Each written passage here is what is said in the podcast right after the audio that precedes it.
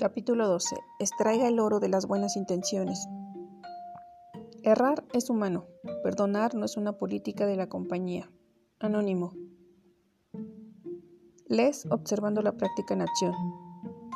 ¿Le cuesta otorgarle a alguien el beneficio de la duda? ¿Extraer el oro de sus buenas intenciones? A mí me sucede, especialmente cuando sé que me han fallado y cuando han tratado de causarme algún daño.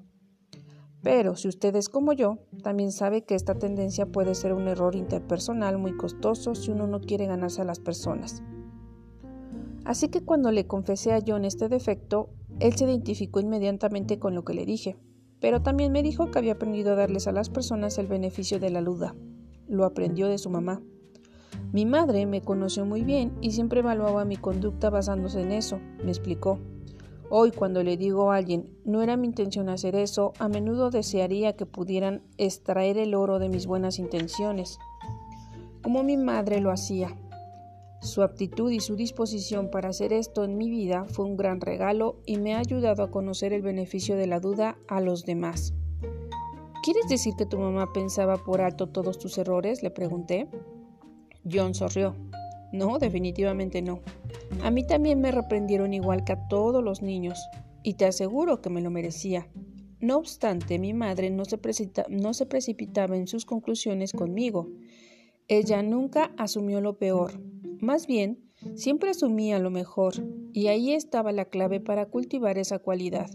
Y continuó diciendo, su actitud me trajo muchas bendiciones, me permitió acercarme más a ella y sentirla más accesible. Hizo que diera lo mejor de mí y me enseñó cómo hacer esto con los demás. Está bien. Mientras pensaba en sus palabras le pregunté, ¿no crees tú que una persona que no fue criada bajo ese modelo va a tener dificultades para hacer eso? No lo creo, me contestó. Claro que una persona que no tuvo una vida hogareña positiva no hará eso de manera natural, pero, a decir verdad, darle a una persona el beneficio de la duda es una elección. He visto a muchas personas que crecieron con desventajas y aún así lograron triunfar en todo el sentido de la palabra.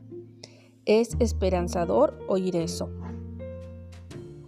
John con un momento de enseñanza al estilo Maxwell. Seamos honestos. No todos tienen buenas intenciones. Si usted es de los que extraen el oro de las buenas intenciones, probablemente encontrará con personas con quienes aprovecharse de usted. A mí me ha pasado y me seguirá pasando. Pero, debido a que ahora asumo lo mejor de la gente, muchos han hecho cosas maravillosas para mí, tantos que no puedo ni contarlos. Me he dado cuenta que cuando sospecho de alguien, eso me hace tener una actitud errada hacia esa persona. Y por supuesto, eso hace que la interacción con ella sea aún peor. En general, uno obtiene lo que espera de los demás, Así que he decidido tomar el camino menos complicado, esperar lo mejor y ser bendecido la mayor parte del tiempo. Si usted desea tener la misma experiencia que yo, entonces haga esto. Piense bien de las personas. La primera cosa que necesita hacer es analizar su actitud. ¿Cómo mira a los demás? ¿Cree que las personas deseen ser buenas? ¿Qué quieren dar lo mejor de sí? Eso es importante porque si no piensa bien de los demás, nunca creerá que sus intenciones son buenas. Y si no cree que sus intenciones, me imagino que no se esforzará por extraer el oro que hay en ellas. Mire las cosas desde la perspectiva de las personas. Este asunto de la perspectiva realmente tiene que ver con la madurez. Piensa en aquellos dos niños exploradores inexpertos cuyo hermanito menor había caído en un lago. Corrieron hasta su casa donde estaba su madre y uno de ellos le dijo sollozando, tratamos de darle respiración de boca a boca, pero él insistía en pararse y salir corriendo. Sin madurez no hay perspectiva. Entre más inmadura sea una persona, más difícil será que vea las cosas desde otro punto de vista. Piensa en la historia bíblica de la mujer que fue encontrada en adulterio y cómo Jesús desafió a las personas para que los que no tuvieran pecado tiraran la primera piedra. Las personas mayores en la multitud fueron los primeros en dejar caer las piedras y alejarse. ¿Por qué? Porque su madurez les daba una mejor perspectiva. Ya que nuestra tendencia es vernos a nosotros mismos a la luz de nuestras intenciones, las cuales son inevitables a los demás, dijo el filósofo J. G. Bennett, y vemos a los demás a la luz de sus acciones, las cuales son visibles a nosotros. Entonces tenemos una situación en la cual el malentendido y la injusticia están al orden del día. Y es por eso precisamente que la habilidad para ver las cosas desde otra perspectiva es esencial para extraer el oro de las buenas intenciones de los demás. Conceda a las personas el beneficio de la duda. Seguramente cuando usted era un niño le enseñaron la regla de oro. Haz a los demás lo que quieras que hagan contigo. Con frecuencia, cuando mis intenciones eran buenas pero mis acciones no, yo deseaba que los demás me vieran a la luz de la regla de oro. En otras palabras, quería que los demás me dieran el beneficio de la duda. ¿Por qué entonces no utilizo esa misma cortesía con los demás? Frank Clark comentó que cuando grandes logros tendríamos si cada persona hiciera lo que pensaba hacer. Aunque estoy de acuerdo con eso, me gustaría agregar, Qué bellas relaciones tendríamos si no todas las personas fueran apreciadas por lo que pensaban hacer a pesar de que no pudieran hacer, no lo hubieran hecho. Usted le da a alguien el beneficio de la duda, está siguiendo la regla interpersonal más efectiva jamás escrita. Recuerde lo bueno de ellos y no lo malo. Todos tenemos días buenos y días malos. No sé qué piensa usted, pero a mí me gustaría que se me recordara por los días buenos, y solo me queda pedir perdón por los días malos. El profesor del seminario teológico Fuller, David Ausburg, dice, sabiendo que nada de lo que hacemos tiene el sello de la perfección, y nada de lo que logramos deja de tener la marca de una humanidad limitada y, falible, lo único que nos salva es el perdón. Si usted desea extraer el oro de las personas de las buenas intenciones de los demás, entonces el perdón es esencial. Y difícilmente será otra cosa de una sola vez. El líder de los derechos civiles, Martin Luther King Jr., tenía razón cuando dijo, el perdón no es un acto ocasional, es una actitud permanente. Y recuerde, esa actitud con la que usted juzga a los demás es con la que también será juzgado. Si extrae el oro de las buenas intenciones con sus relaciones con los demás, entonces es más probable que la gente haga lo mismo con usted. Les recapitulando. Si creció en un ambiente donde siempre asumían lo peor de usted en lugar de lo mejor, anímese. Una investigación realizada en niños a quienes estudió durante más de 30 años descubrió que adultos cariñosos y excepcionales con frecuencia emergieron de una niñez difícil. ¿Qué fue lo que le marcó la diferencia? Dos cualidades sobresalieron. Encontraron una buena relación en algún periodo de sus vidas, un mentor u otra clase de modelo a seguir. Y dos, estaban dispuestos a ayudar a otras personas.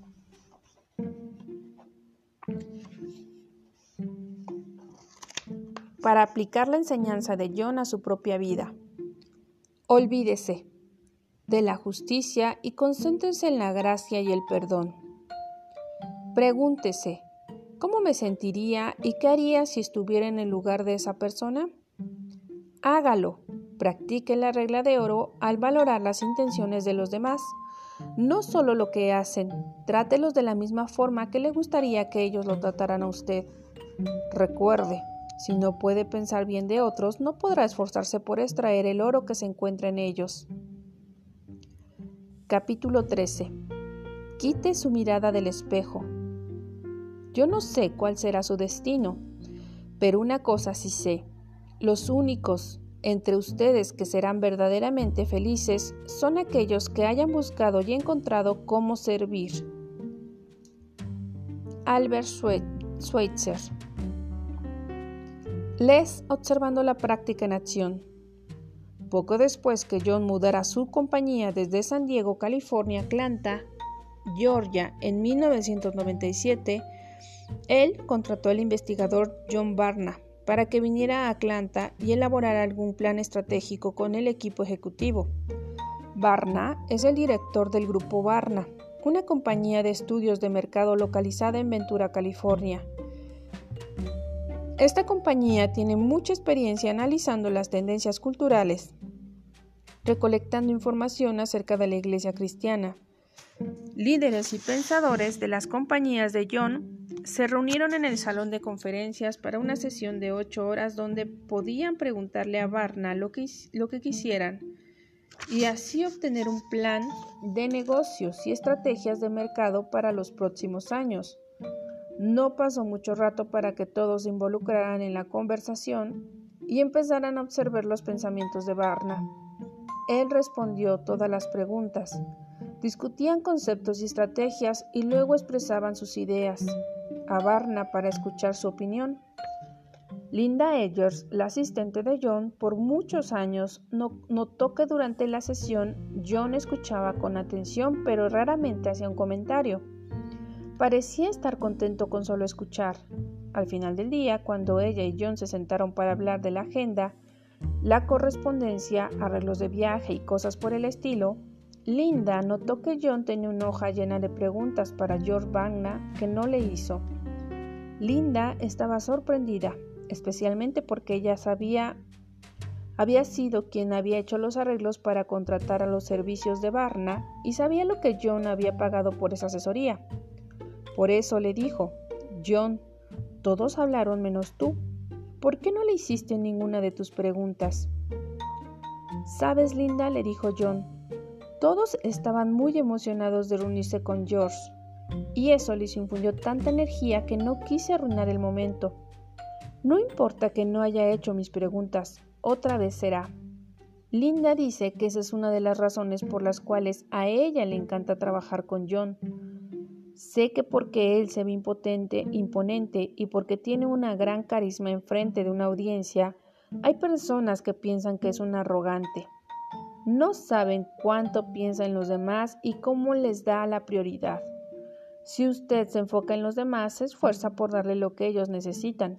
Entonces quitará su mirada del espejo y esa es una forma maravillosa de ganarse a las personas. John con un momento de enseñanza al estilo Maxwell.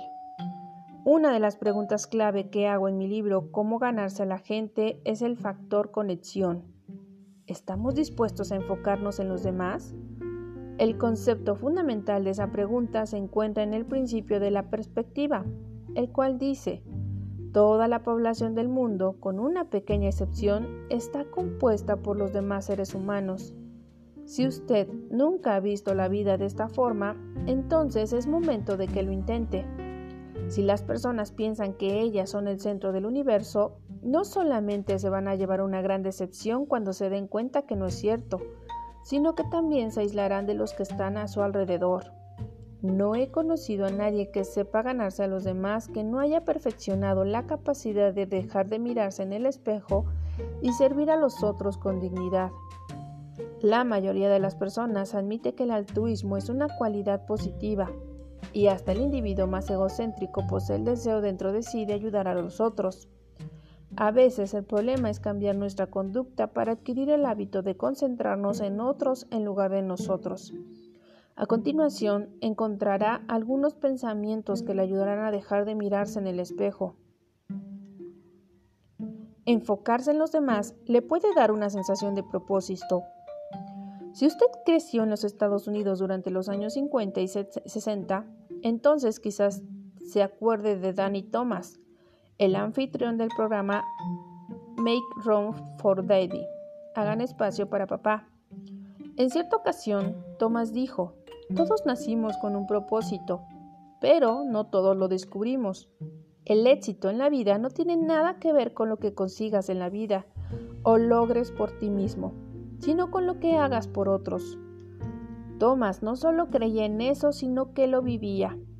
Como animador exitoso y estrella de televisión, pudo haberse dedicado a disfrutar los beneficios de sus logros.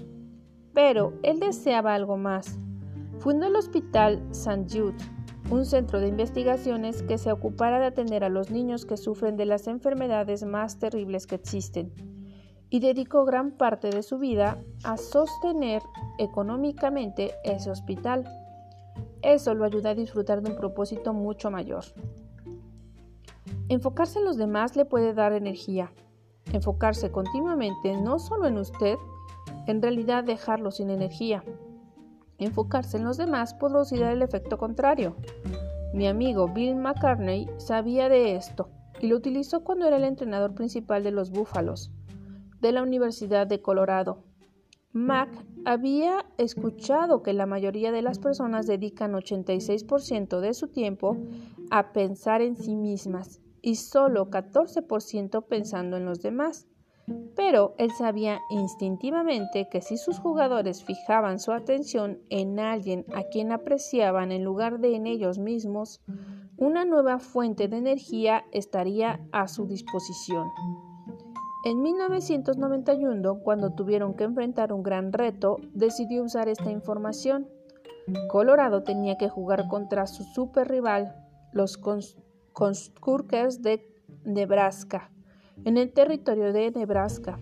El problema era que Colorado no había ganado un juego allí desde hace 23 años. Pero el entrenador McCartney confiaba en su equipo y buscó una manera de inspirarlos para que ganaran. Al final decidió apelar el amor que tenía por los demás. Les dijo a sus jugadores que llamaran a alguna persona a la que ellos amaran y que le dijeran que le iban a dedicar ese juego y que le pidieran que observaran cada jugada porque cada ataque, cada bloqueo y cada punto iban a estar dedicados a ella. Mac dijo aún otro paso, hizo que se distribuyera 60 balones con el marcador final del juego escrito por ellos, para que cada jugador pudiera enviar uno a la persona que le había dedicado el juego. Los Búfalos de Colorado ganaron. El marcador final escrito en los balones fue 27 a 12. Enfocarse en los demás puede darle una sensación de complacencia, la investigación psicológica demuestra que las personas están mejor equilibradas y tienden a sentirse satisfechas si sirven a los demás. Servir a los demás cultiva la salud y atrae felicidad. La gente ha sabido eso instintivamente desde hace siglos, mucho antes que la ciencia de la psicología se desarrollara formalmente. Por ejemplo, fíjese en la sabiduría y el humor que se encuentra en este proverbio chino. Si quieres felicidad por una hora, toma una siesta. Si quieres felicidad por un día, ve a pescar. Si quieres felicidad por un mes, cásate. Si quieres felicidad por un año, hereda una fortuna. Si quieres felicidad para toda la vida, ayuda a los demás.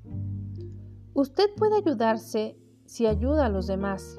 Recuerde eso y le ayudará a quitar sus ojos del espejo. Les recapitulando. Algunos investigadores lo llaman el ultraser y lo consideran el distintivo de la sabiduría. Me refiero al sentido de serenidad que le permite a uno enfocarse en los demás desde un lugar emocionalmente seguro. Allí no hay celos ni competencia. Allí hay un gozo genuino por el triunfo de los demás. Y una y otra vez los estudios muestran que es una de las formas más importantes para poder conectarse de manera significativa con los demás. Para aplicar la enseñanza de John a su propia vida. Olvídese de tratar de encontrar la felicidad llenando sus necesidades primero. Pregúntese, ¿qué puedo hacer para olvidarme de mí y enfocarme en los demás? Hágalo Haga a un lado sus necesidades y dedíquese a hacer algo que le ayude a quitar sus ojos del espejo. Recuerde, el éxito en la vida tiene que ver con lo que hace por los demás.